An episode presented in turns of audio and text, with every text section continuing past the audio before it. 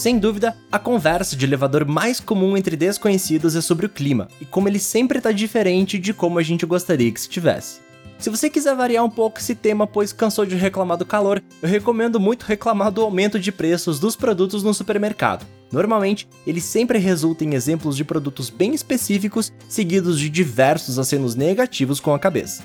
Preço é a quantidade de dinheiro que se atribui à troca por um bem ou serviço. Idealmente, a somatória dos preços dos produtos que você compra durante o mês precisa ser igual ou menor que a tua renda disponível. E se essa condição não for respeitada, é muito provável que você se encontre em alguns apuros financeiros, infelizmente.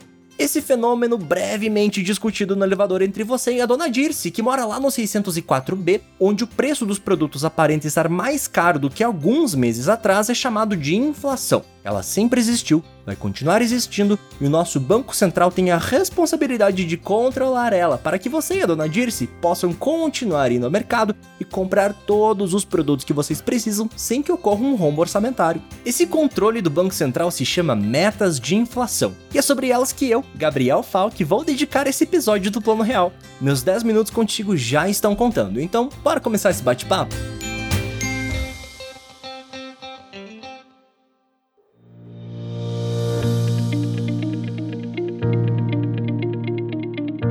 Antes de falar das metas de inflação, eu vou resumir em um tweet o que é inflação para ficarmos na mesma página, beleza?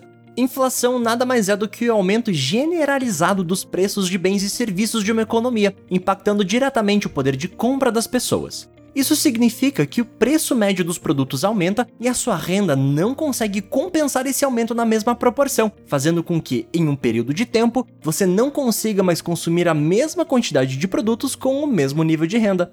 No Brasil, existem diversos índices para se medir a inflação, sendo os dois principais termômetros da nossa inflação o IPCA e o IGPM. Eu não vou entrar em detalhes sobre esses índices nesse momento, pois decidi dedicar um episódio para a gente falar com calma sobre eles, combinado?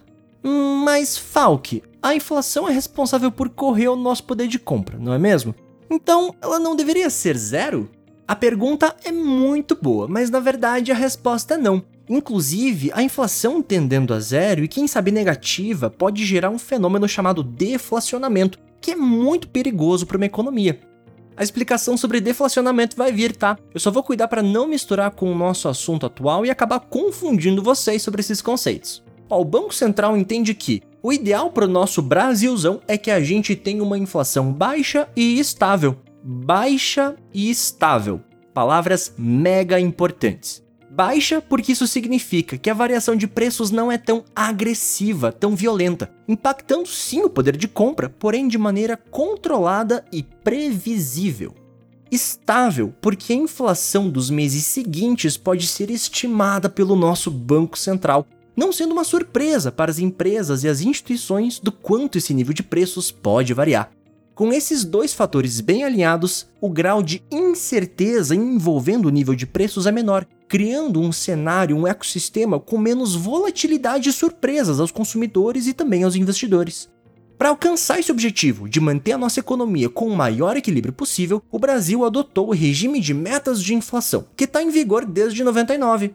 Olha que interessante como que ele funciona. De maneira pública, o Conselho Monetário Nacional informa a meta de inflação anual para o país e como índice ele utiliza o IPCA, ou Índice Nacional de Preços ao Consumidor Amplo. A meta é sempre um reflexo da inflação acumulada do ano, e o interessante é que o Conselho Monetário Nacional estima a meta de inflação não só do ano atual, mas também dos próximos três anos.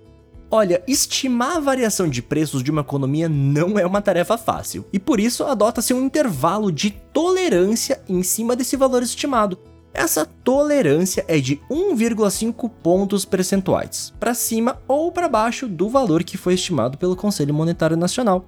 Esse episódio do Plano Real está sendo publicado em 2022 e a meta para esse ano é de 3,50%. Isso significa que se o Brasil terminar o ano com uma inflação entre 2% e 5%, tá tudo certo, porque é algo previsto pelo nosso regulador, tá dentro das nossas metas de inflação, tá dentro do 1,5 pontos percentuais, que esse valor pode variar. Se a gente for lá no site do Banco Central e pesquisar sobre regime de metas de inflação, os principais elementos que justificam sua existência são o conhecimento público e prévio da meta para inflação, a autonomia do Banco Central na adoção das medidas necessárias para o cumprimento dessa meta, comunicação transparente e regular sobre os objetivos e justificativas das decisões da política monetária e os mecanismos de incentivo e responsabilização barra prestação de contas para que a autoridade monetária possa cumprir essa meta. Se a gente pensar aí numa cronologia das metas de inflação e como que ela é sustentada, a gente pode dizer o seguinte: o Conselho Monetário Nacional estabelece a meta de inflação do ano.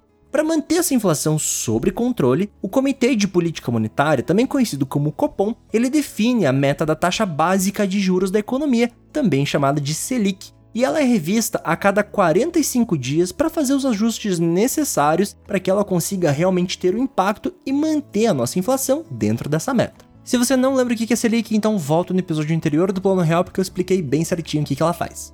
E por último, o Banco Central ele realiza as operações de open market, ou seja, mercado aberto, como a gente chama, fazendo a compra e venda de títulos públicos. Dessa forma, ele consegue ajudar no controle do quanto de dinheiro disponível existe na economia e ajustar os processos que podem impactar o nível de inflação no país.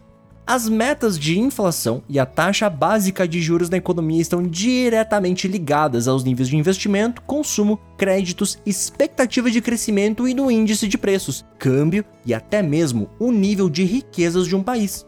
As metas de inflação estão aí para ajudar a manter a economia brasileira equilibrada, olhando sempre para o poder de compra do cidadão médio e buscando protegê-lo da desvalorização do seu poder de compra, além de combater as expectativas do mercado e diminuir o nível de incertezas da nossa economia.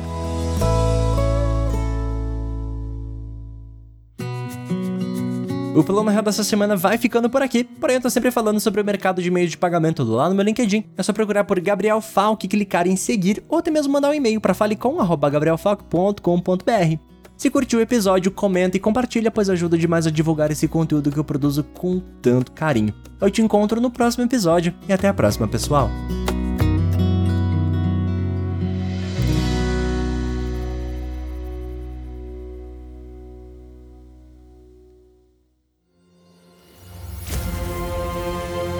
Este programa foi editado pela Grimório Podcasts.